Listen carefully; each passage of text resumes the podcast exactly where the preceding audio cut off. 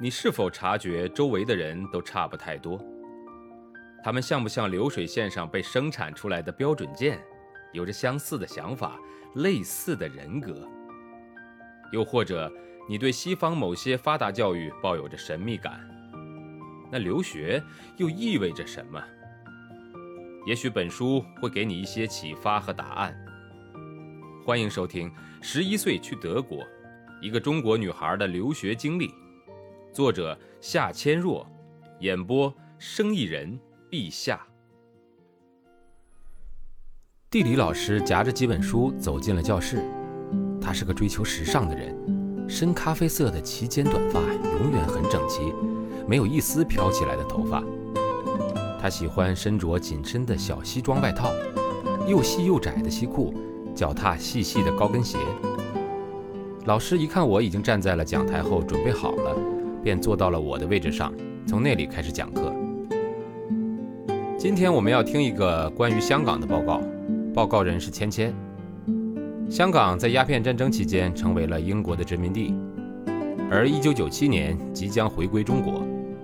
我们都知道芊芊来自中国，她很想把这段历史以及香港的这个城市介绍给我们。老师会意地对着我笑笑，说道：“芊芊。”我想你一定准备得很充分，请你开始吧。这时台下鸦雀无声，所有的同学的目光都盯向了我。接下去的一切就看我的表现了。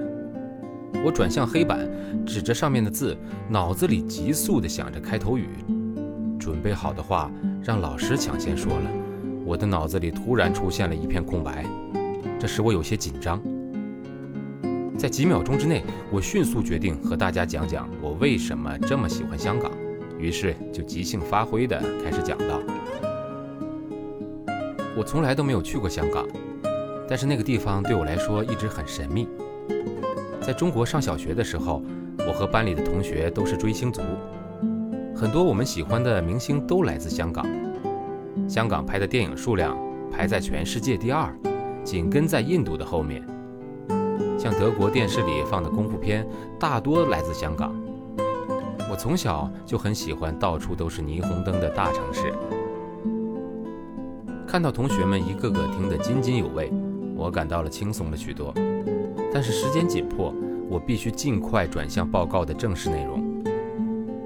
通过准备这次报告，我细细了解了一下香港。我希望能够把我了解到的信息介绍给大家。接下去的报告进行得非常顺利，因为我准备得太充分了。一看到稿子上明显标出的下一个关键词，话就自然到了嘴边儿。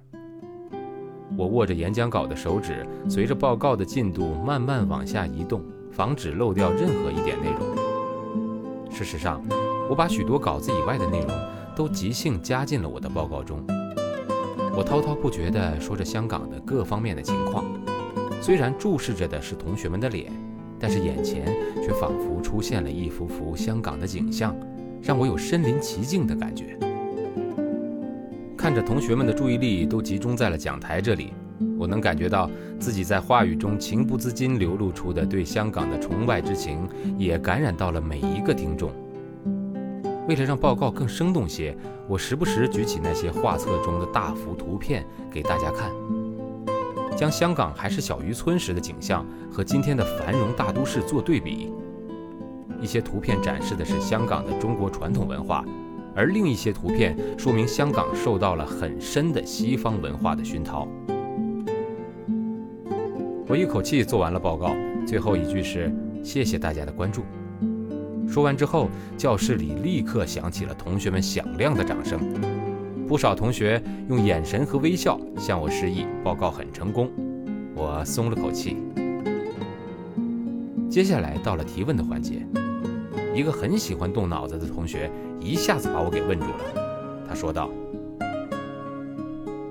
我曾经在报纸上看到过关于香港的评论，里面提到香港的地铁非常干净，地上没有一点垃圾。”那个写文章的人就分析这种保持干净的自觉性，到底是要感谢英国人的法律制度，还是中国传统儒家文化的集中意识？你怎么看？我向地理老师投去了求助的眼神，他却笑着看着我，像是对我的回答也抱有很大的兴趣。虽然我对这些问题没有想得很深，但对比使我得到了肯定的答复。我觉得是西方的文明和守法，让香港人能维护秩序和保护环境。如果是受儒家文化的影响，那北京地铁里也应该很干净。可是我亲眼看到那里有很多垃圾。同学们从香港一直问到了中国大陆，想知道中国的学校是怎么上课的，中国人要背多少个汉字才能读报纸和看小说，中国人在礼节上和西方有什么不同等等。我的报告以及后面的讨论，花掉了大半节课的时间，几乎成为了一场关于中国和西方文化的讨论课。之后的一天，我久久不能从报告以及讨论的兴奋中平息下来。总的来说，德国的教育方式是激发学生们的潜力，调动他们的积极性去完成一件事情，鼓励学生们自我实现。只要是个人自己创造的、花时间准备的，以及表达出自己的真实想法的，都会得到大家的赞赏和好评。在德国的学校里，我平生第一次发现了对于学习知识、研究某种事物以及表达自己想法的兴趣。我为了自己而努力，我建立了自信，我意识到人有无极限的潜能。慢慢的，那种学生一致看前方、完全听老师讲课的上课方式对我来说越来越疏远和陌生了。几乎在每一门课上，老师都会花一些时间告诉我们一个科学研究得出的结论：人的记忆力通常有以下规律。完全靠听的只能记住百分之十到二十，完全靠看的只能记住百分之十五到三十。配合听和看可以让人记住百分之二十五到四十的内容，而听和看再加上说和讨论，便能让人记住百分之五十到七十。要让一个人能记住百分之九十的事物，要通过听说、看和做这些步骤一起进行。如果一堂课我在读课文、听老师说、看黑板记录以外，能参与相关的内容的讨论，甚至可以自己做一篇相关的报告的话，那么我相信这堂课的内容我会掌握的最好。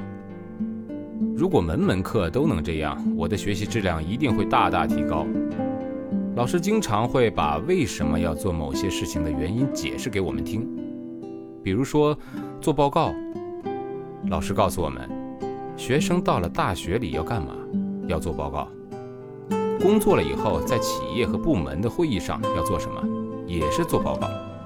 因此，让中学生做报告，是为了他们将来能够更好的适应社会的需求。